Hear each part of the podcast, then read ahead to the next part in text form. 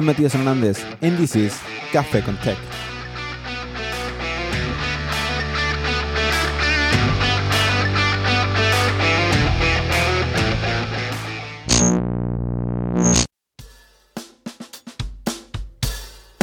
Thanks to the sponsors of this show, Auth0 and Cloudinary Media Developer Expert Program.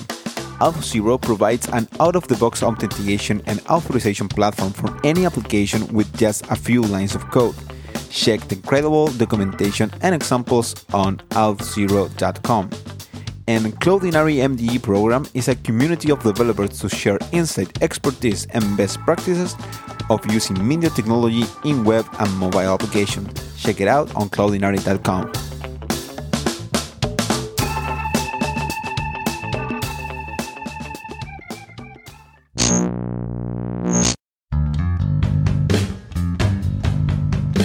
Welcome to the second episode of this special season of Café con Tech.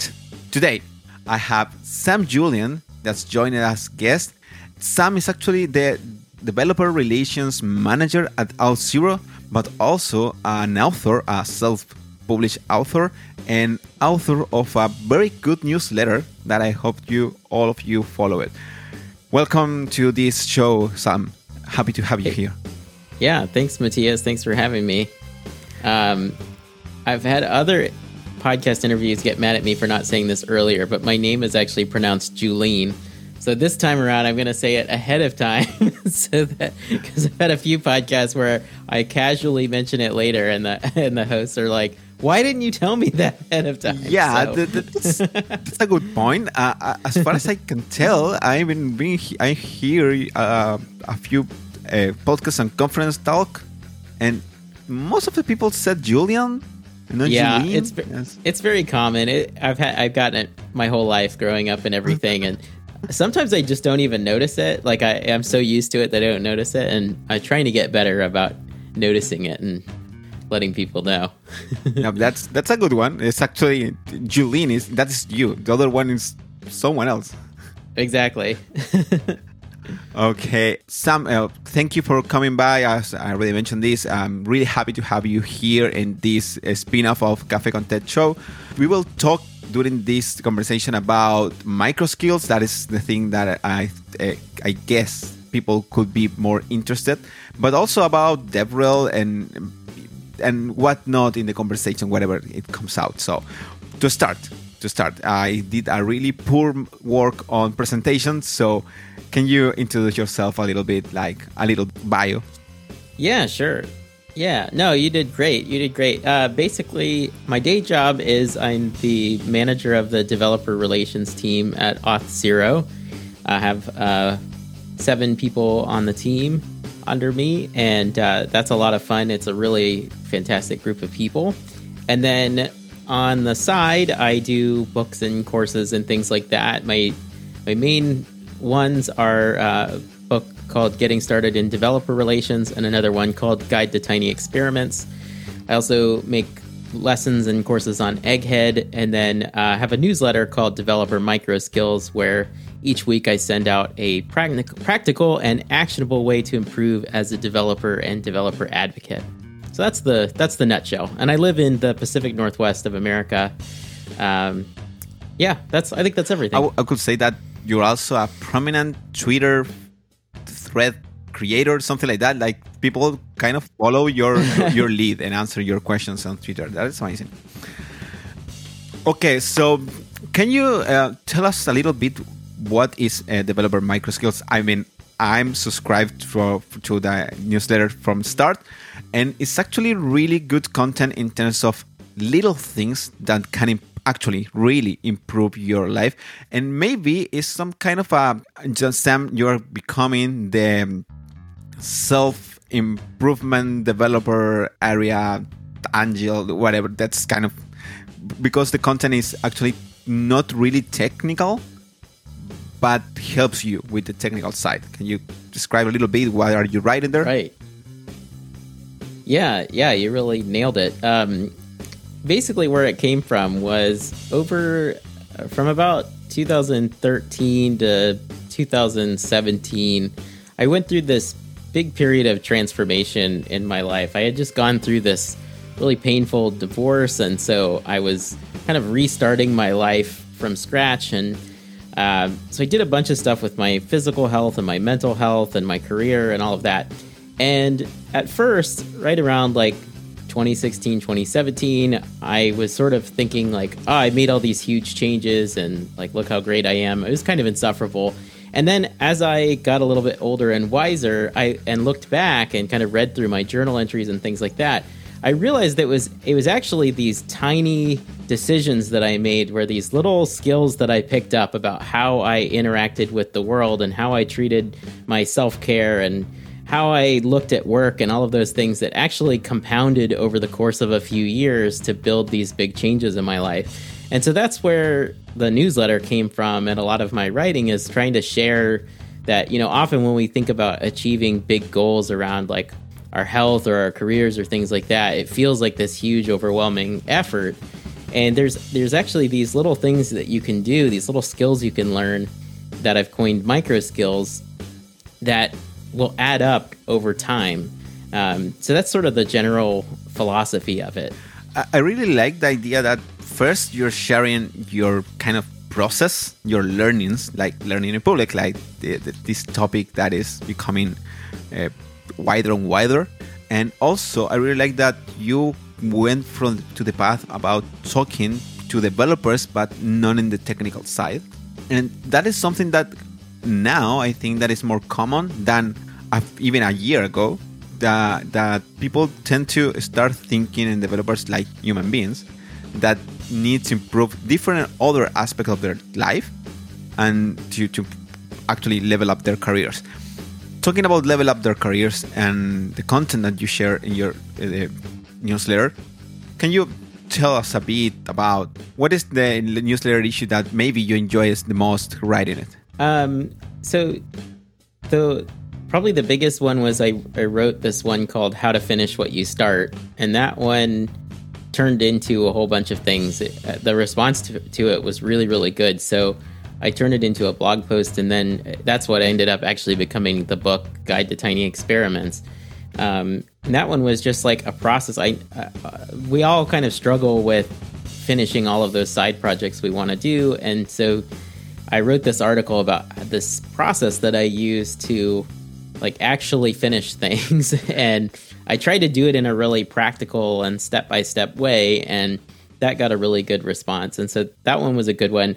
Another one um, from just a couple weeks ago, I wrote this one called "Embrace Embrace Your One Percent Days." That was all about like um, to make progress on something. It doesn't have to be all or nothing. You're better off doing making a one percent effort on a goal you have, like maybe working out or something like that, than doing nothing. Uh, and that you should be happy about that and and do that. So if you, for example, if your goal is to work out more, and you know you work out a couple days in a row and then you don't feel like it you're better off even just putting on your gym clothes and walking to wherever you're going to do your workout or driving to wherever you're going to go and turning around and going home than you are just uh, skipping it altogether because you're still creating this pattern in your brain and building these like neurochemical pathways that uh, are basically telling your brain like hey when i am done with work i i do this exercise so that one also got a really good response. So uh, I, will probably turn that into a blog post too. I think that the, your content in the newsletter ties really nicely with the concept of content creation aspect of their developer lives. Uh, if you ha- you was part of the Hashnode Bootcamp 3, talking in particular about content creation and how to write, right? And you have a few numbers yeah. of the newsletter about technical writing. I think that was the ones that hooked me up onto the newsletter because I was really interested in that. So, can you describe a little bit? Uh, people go go and check the talk on the Hashnode uh, bootcamp, but can you describe a little bit what was the content about that and what people are interested on your knowledge there? Yeah, for sure. So the the talk for Hash Hashnode was called the counterintuitive secret to shipping better articles faster. and it was really all about consistency. And I'd written some of that in um, the newsletter. I had written an article or a, an issue called the 90 Day Rule, which is all about some uh, tips and tricks for getting consistent results on things. And so I wrote this uh, this talk for the Hashnode boot camp that I'm going to use other places too. But basically, it's it's sort of all about how uh, a lot of people when they start blogging, I did this too. If you go back and, and look at my blog, you'll see how you know you get started and you write this big article and then you go silent for months or even years at a time, um, and and uh, sometimes that works and sometimes it doesn't. But most most people generally don't like this about about when they're trying to write. Um, and so I've kind of discovered some tricks to um, figure out that it's you're better off writing smaller articles more consistently and building the habit of doing the technical writing because you can always build on that over time. You can always make bigger articles, longer articles. Um, but there's this kind of process that you know every article is going to require of editing it and um, promoting it and optimizing it for search traffic and that kind of thing. And so, building the habit of doing that with little articles is going to help you run through that process over and over again. Uh, and you're going to see a lot better results than just sort of sporadically writing every so often. Um, what is the most complex thing about technical writing in particular for you or for your experience?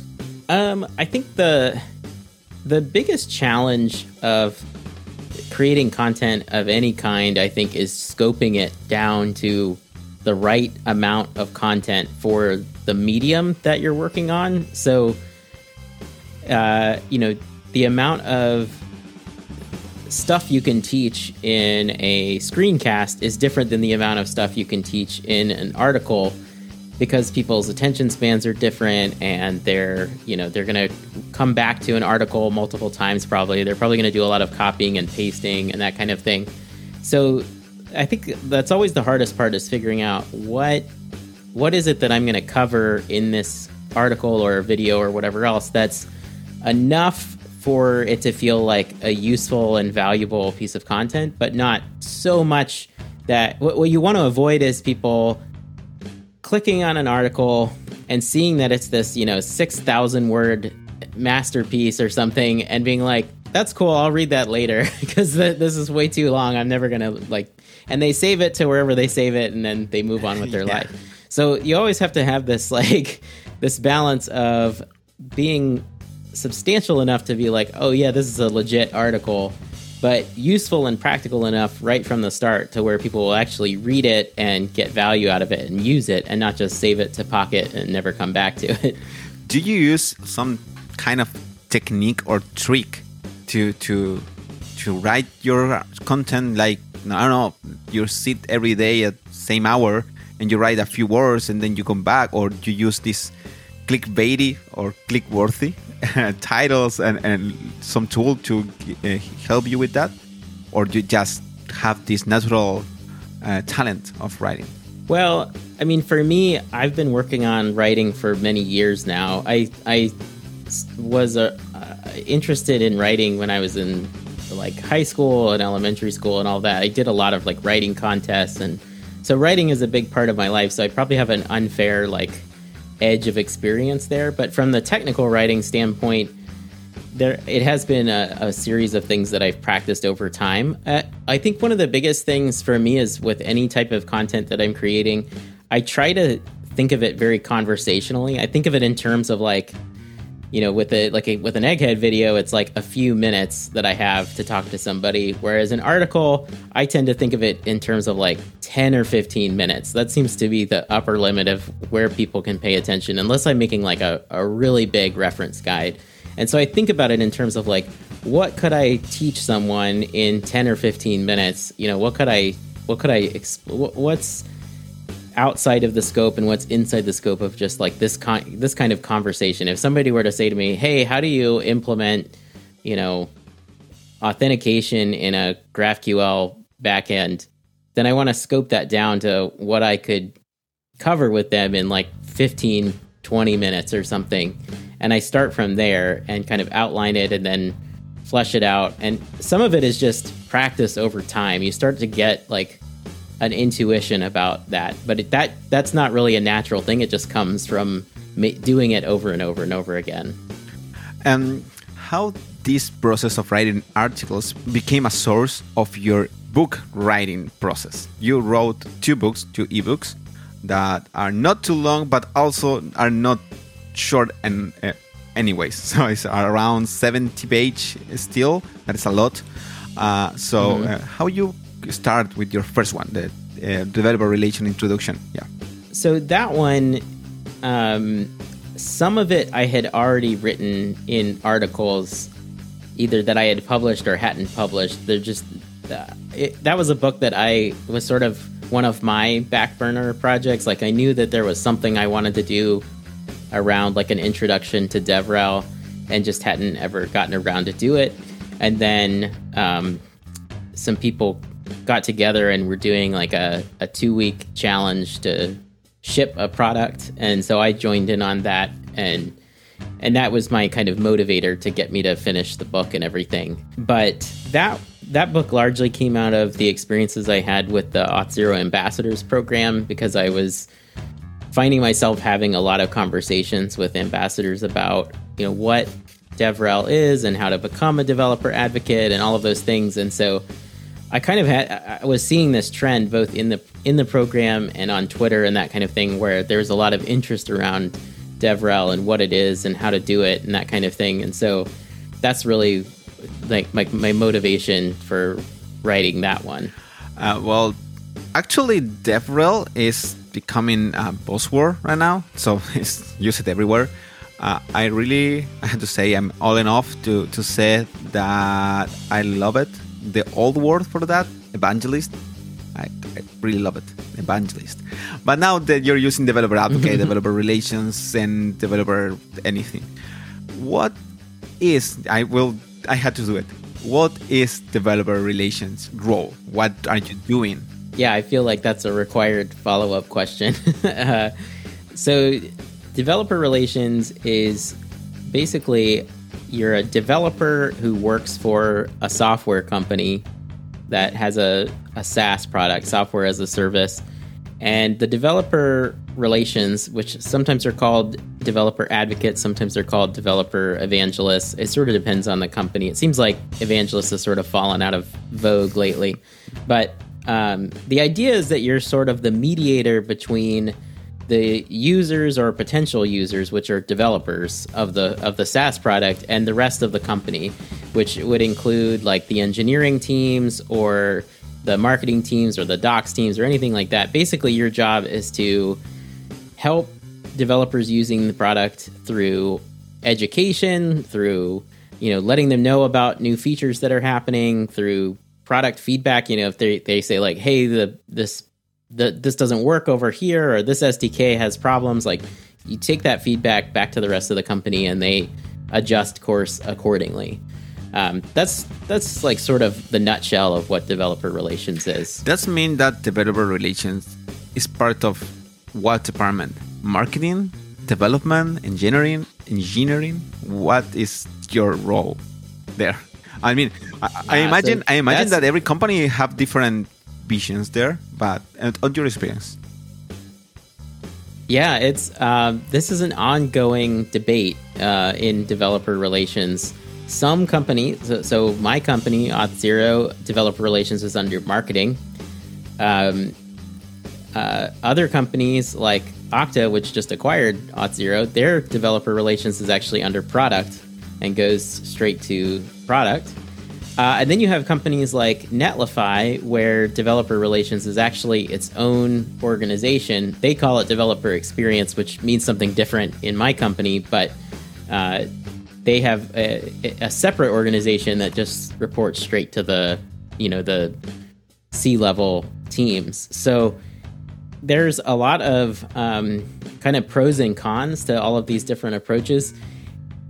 It's hard. It, so much of that depends on the people involved and what like the company mission is and stuff like that. Because at first, um, you know, at first glance, you might say like, well, you know, if it's under marketing, that you know that detracts from the value of it. But actually, it doesn't really, in the sense that like, uh, it, you know, marketing is still a core function of any sort of SaaS. So uh, there's there's no like conflict of interest or anything just by having developer relations under marketing. So there's a lot of different philosophies on this, and um, some of the some of the more like ideal solutions don't actually pan out that way just because of the way that the company works and um, developer relations is very cross functional. So kind of where it originates uh, is mostly affected by like or, or mostly affects what kind of metrics and stuff are used to evaluate it that's kind of a long-winded explanation, but that's that's sort of how. yeah, I, I, think that is a common question about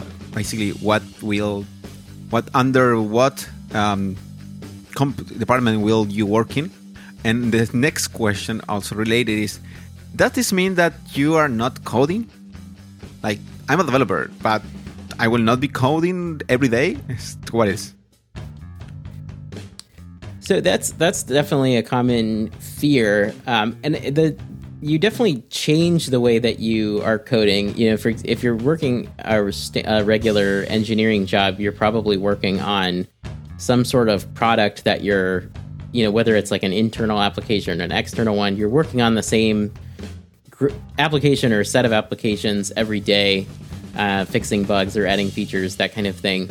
Whereas in DevRel, you're doing much more educational work. So um, our our coding on the team generally falls into a few different categories. We have, you know, basically code for tutorials and talks, that kind of thing. So we're doing like X technology plus auth zero or whatever. Um, but then we also have some open source libraries that we're responsible for, and this also is one of those things that that really depends on the company. But we have a few different what are called microsites like JWT.io and a couple of others, as well as some open source libraries, and those are maintained by our team. Uh, in particular, Sam Bellen in Europe is sort of responsible for all of those things and does a bunch of work on those. So shout out to Sam Bellen for that. But um, then there's also, you know, if we ever want to build something on the team, like a tool or uh, you know a, an external site or something like that, we can also do that kind of coding. So it's definitely a different. It's it's um, more of a kind of like you're, you're sort of learning and coding and teaching all at the same time. Uh, so it has a lot of variety, but that but there is that trade off of you're not going to have one or two production applications that you're you know working on day after day that you own and watch grow and that kind of thing. And I think to me the follow up question is does that mean that you are context switching all day? like Am I right? it writing, does mean you're recording, then writing again. Yeah. Every time I interview someone for a a DevRel job, I always ask that about you know how they feel about constantly multitasking and switching from skill to skill because that is one of the most bewildering parts of moving from a regular developer job to developer advocacy or developer relations is you're on any given day you might be writing an article, building a sample application, doing an interview, uh, writing, doing some work on a program, uh, and switching back and forth between those two. I mean, so over time you can kind of get better at how you schedule things, so you're not running around all the time like a you know wild person. But but still, it does take a little bit of work, and and and uh, the the other side of that too um, is that in theory you can also code whatever you want or learn whatever you want. You don't necessarily have to stick to the same language or the same technology. You don't have to make React stuff all day long or even JavaScripts all day long.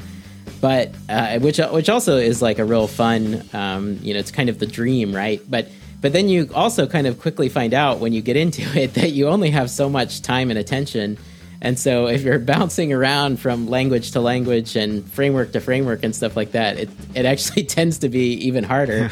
so most of us get into it and we start by going all over the place and trying to do things in a bunch of different languages or frameworks or things.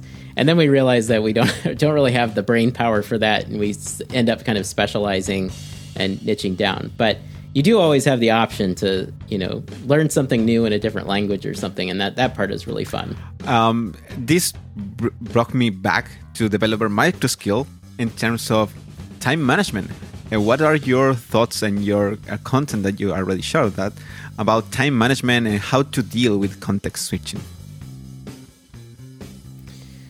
Yeah, I um, it's so funny. Like right around the end of last year, I felt like I was finally starting to get the hang of managing time as a developer advocate. And then in January, my boss told me that it was time to move me to management, and it totally uprooted everything that I was doing. And um, but I did manage to write an article about time management as a developer advocate, and I found that stuff still holds true.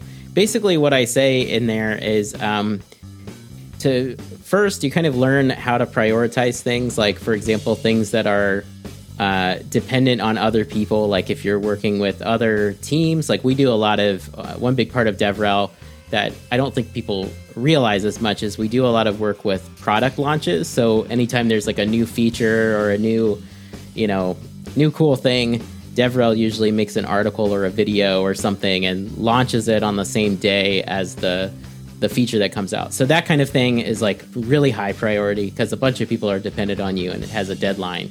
So that that kind of helps shape your time in a way. I've also found that for me, it really helps to like block off time blocks of. Um, uh, I, I kind of figured out that I work best in sort of a few different time chunks. There's like the 30 minute kind of maintenance tasks of like, oh, I need to just kind of like, it's like watering your garden. You know, you just need to like do a couple things on this application or these docs or this program or whatever, just like half an hour here or there that I need to do regularly. And then, you know, sometimes I need to just sit down and figure something out, and it takes like maybe an hour or so, um, maybe 90 minutes. And so just being proactive about kind of setting aside the time that you need. Um, it's one. It's hard because you have to do that.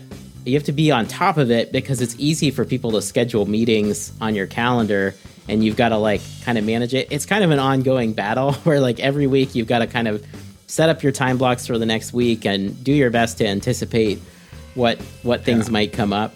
Um, so it's definitely a lot more kind of uh, proactive time management, but it does pay off when you start uh, building that time in to where you can focus on what you can actually ship and uh, building in time every week to do that. I'm I'm really into the context switching. I'm uh, disorganizer organized person. so I basically use my disorganization to organize myself. And what works for me was time blocking, as you mentioned, but also Pomodoro into the time blocking. So I can do a lot of things at the same time and just to, to be able to, to switch. Um, yeah, yeah. I, I I find a lot of people find Pomodoro really helpful. For me, for whatever reason, it doesn't it, it hasn't really stuck for me, but I always bring that up because yeah, for a lot of people it really helps. One thing that did help me, even though Pomodoro itself didn't really help me, was um, I found that it it only you know you know when you you know you get distracted by Slack and Discord and Twitter and all of those things. I found out that it really only takes me about 10 minutes of discipline to get in the zone. And so what I started doing was like I would quit all that stuff. I even there's an app on the Mac called Focused or Focus or something like that that can block some of those things.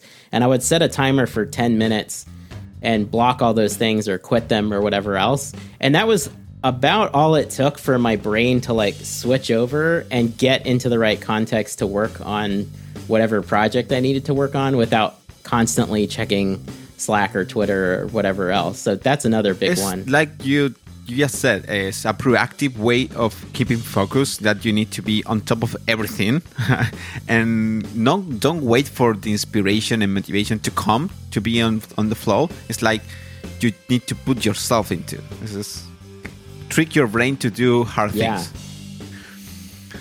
Yeah. Yeah, that is I mean that is one thing I I find much more challenging about DevRel than uh, doing a normal developer job because it's so much easier for for whatever reason when you're when you have a bunch of development tasks like tickets to, to close out or whatever it's so much easier to get in the zone you know you can like put your headphones on and put some music on and you know quit slack or whatever and just write code for hours and hours and you know sometimes i look back fondly on those days but the but yeah in the on the devrel side you definitely have to be like much more proactive with that of like making yourself uh, block out time and that kind of thing. And and all of these tricks or techniques is part of what it comes into uh, the time the guide to tiny experiments, right? Like improving yourself a little right. bits to be able to accomplish your goals.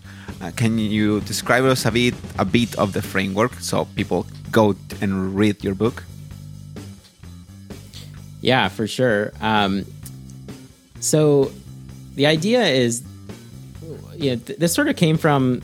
Th- I looking back, this really did kind of come out of the fact that DevRel has just so many things going on, on all at once, and I found that it was very hard for me to to move the needle on a project like all at once. I had to do it in small iterations to get it done, and so I I kind of remixed all this stuff about habits and you know that kind of thing into this this concept of the tiny experiment framework where first what you have to do is, you know, let's say you have this list of 10 different ideas you've had about articles or projects or whatever. And usually what that looks like for people is they've got something like, I want to write uh, or I want to make a the ultimate guide to React uh, video course. And but they haven't ever done anything else before that. And so it becomes this really big, overwhelming thing that they have to work on. And um, so I have this framework where basically, first, you just write down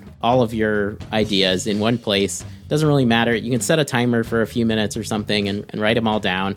And then you just need to go through and kind of do some triaging. You uh, you can drop some of them or um, defer some of them or decide that okay, this is something that I want to do. And usually you know, not all of your ideas are good ideas. Some of them are, and then some of them are good ideas, but they're not realistic for your time frame. They may be great, you know, six months from now, but they're just not right for you right now. Like, I want to really learn Go, so it would really be silly for me to say that I'm going to make some big course on Go when I still haven't learned Go in the first place. So that kind of thing I would defer for later.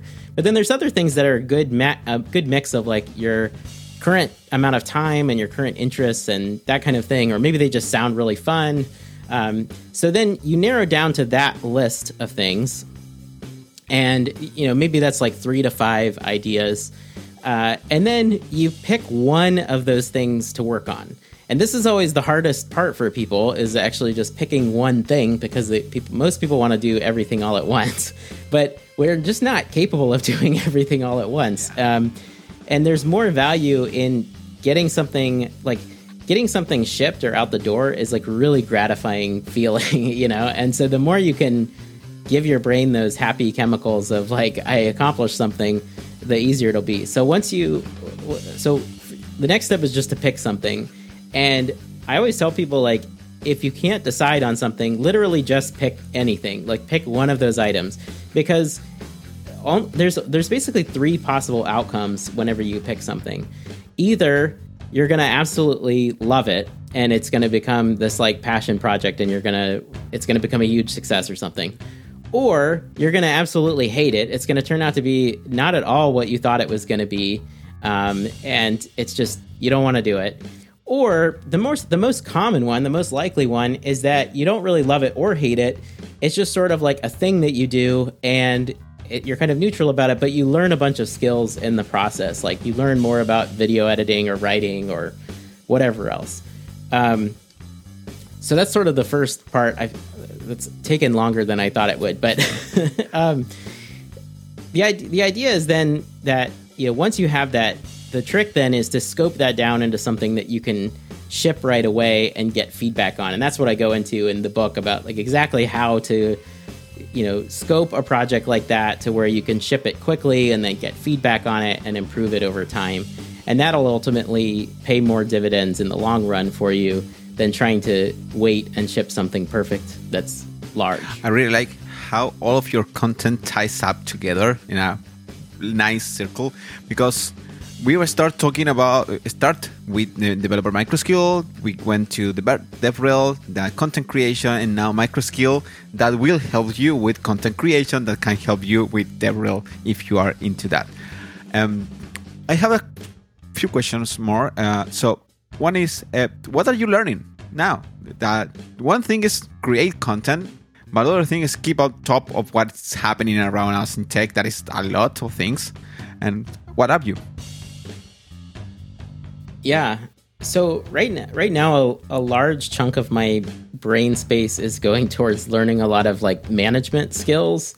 Uh, as as this is my first foray into management, starting in January, so I'm I'm thinking a lot about that kind of thing. Uh, but then I have this ongoing project of learning AWS skills. I'm still working on uh, my cloud practitioner certification. I've finally I've rescheduled it again.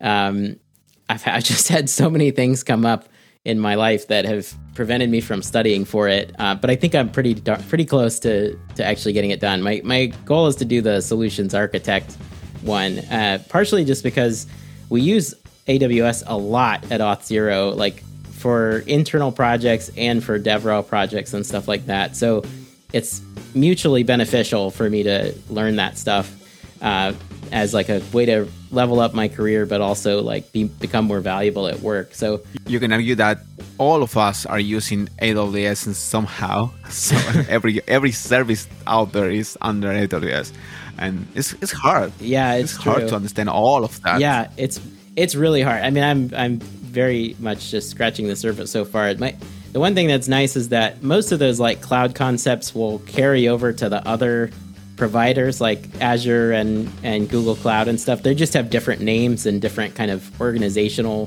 things, but uh, picking AWS and running with it seems to be working okay for me so far.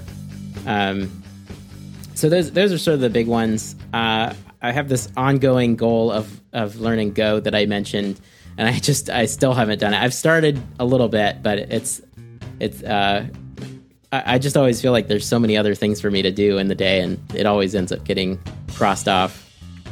Yeah, I, I took the idea of learning Go from from a tweet of you, I think, and I took a look. And actually, there is a particular AWS service that have a Go uh, API, and I wanted to do it so badly, but it's that's it's three or four months ago, and I'm still here. Don't even do it. So kind of yeah. So much happens in, in life.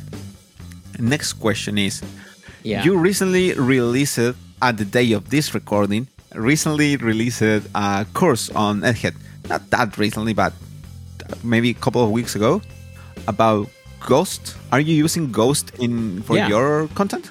I, I'm not using Ghost right now. Um, that course is really more about deploying on AWS. Um, it's sort of the most common skills that you need to deploy a full stack application. It's just that Ghost was a really convenient uh, existing full stack application. It needs, you know, it needs a server, it needs a database, that kind of thing. So Ghost was sort of a natural thing, and it's also it is a cool software platform. It's sort of like a open. Well, I, I don't know if it's open source anymore, but it was open source. But it was sort of like the indie version of WordPress.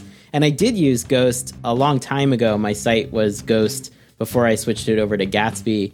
Um, and now Ghost has a lot of cool features. And if if you're looking to start a new like blog plus newsletter, it's uh, it's a really good option for you. But yeah, that course uh, is about. It's called. Uh, deploying Ghost to AWS with EC2 and RDS. And it's basically, it walks through how to set up the server uh, and how to set up the database and then how to get them to talk to each other. There's a little bit of networking in there. And it just turned out to be like a really good, complete, realistic project to do as an egghead course. I had kind of tweeted about that I was um, I was just doing it as a way to like learn AWS, and I tweeted about it, and then Joel Hooks saw the tweet and was like, "Dude, you should turn this into an egghead course. Yeah. this would be a great egghead course."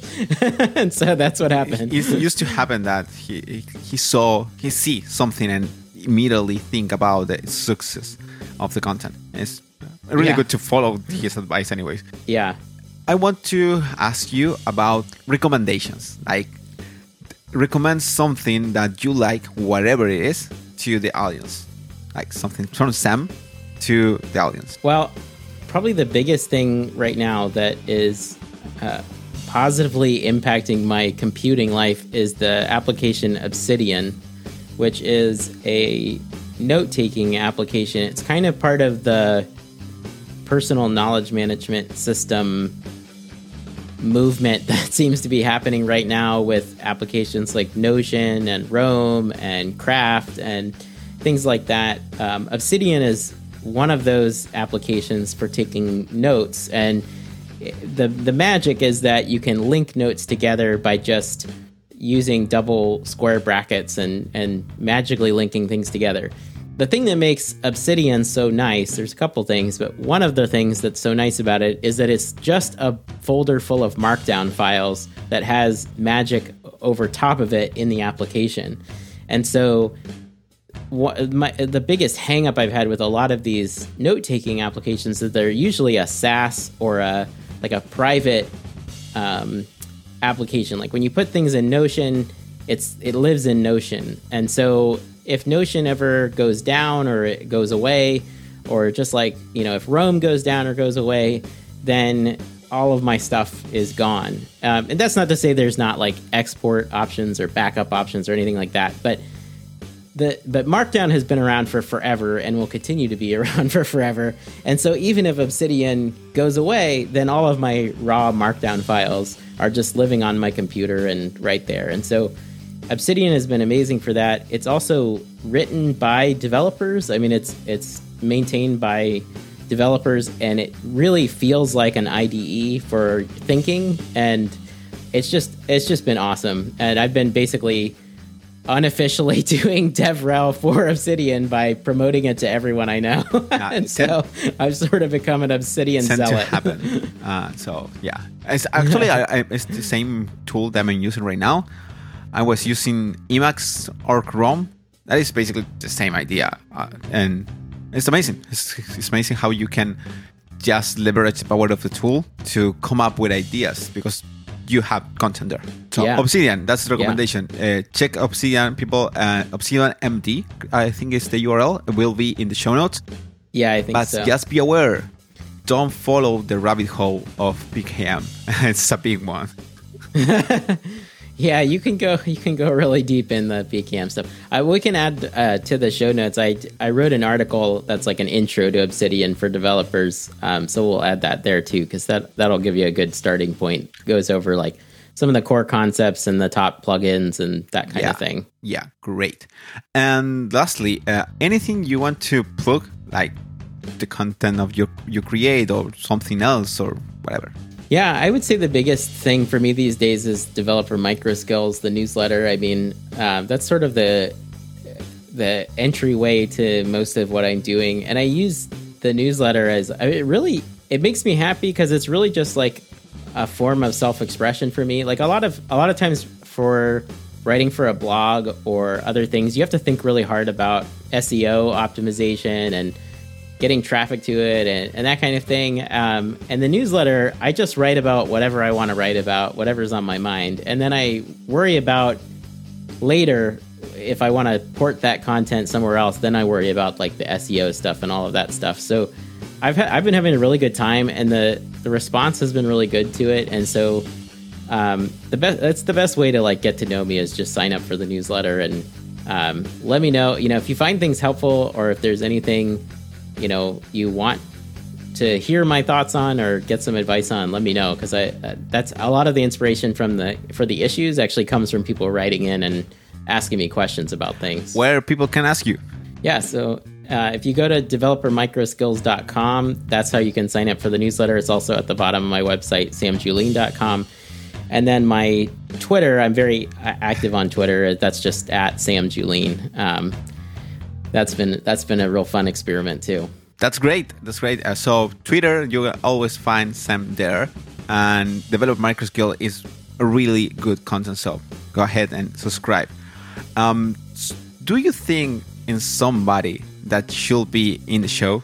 Somebody that should be yeah. in the show. Someone um, that you want to hear. Well, I'm Yeah. Um, I think it'd be cool to hear uh, hear uh, Angie Jones come on the show. I, that she'd be she'd be a really good person wow. to to talk to about like DevRel and testing and things like that. Uh, let's let see if she's see if she's available. Yeah. Hey, if you can get T- Kent Dodds. Well, you know. that that was kind of awesome. Uh, he is actually really kind and open, and he said yes immediately, like now. So yeah, and you too, and James Quick, James Q Quick is coming to the show too. Um, Colby Fayock is also coming to the show, and wait for more because the list goes grows and grows. So yeah, yeah, yeah. I would also make, of course, I'm biased, but I'd make a plug for any of the people on my team. Uh, th- those are all all good people to talk yeah, to. Yeah, uh, Auth0 um, uh, developer relation teams have a new DevRel from Brazil. Yeah, yeah, Jess Temporal. She's uh, she's a Python developer and uh, has a data science background, so she's a really interesting. Like she's got a lot of cool interests. She just launched a video on making interactive maps with Python, and uh, so she's been a really fun addition to the team for sure. Yeah, there you there we have. Uh, so I will send some message, my message called messenger. Um, thank you, Sam. Thank you for coming by. It was a nice talk, really fun, and I hope you the best of the rest of your days. Yeah, thank you so much, Matias. Bye. Head on over to cafecon.tech to check the show's complete archive and read the transcripts in English and Spanish. Thanks to Clevertech for the support with transcriptions and translations. Clevertech, code the life you want with remote on write. Check out our website clevertech.biz for more information. Don't forget to subscribe to the show in your favorite podcast application and leave a review if you like the show. I catch you the next week, and as always, keep coding.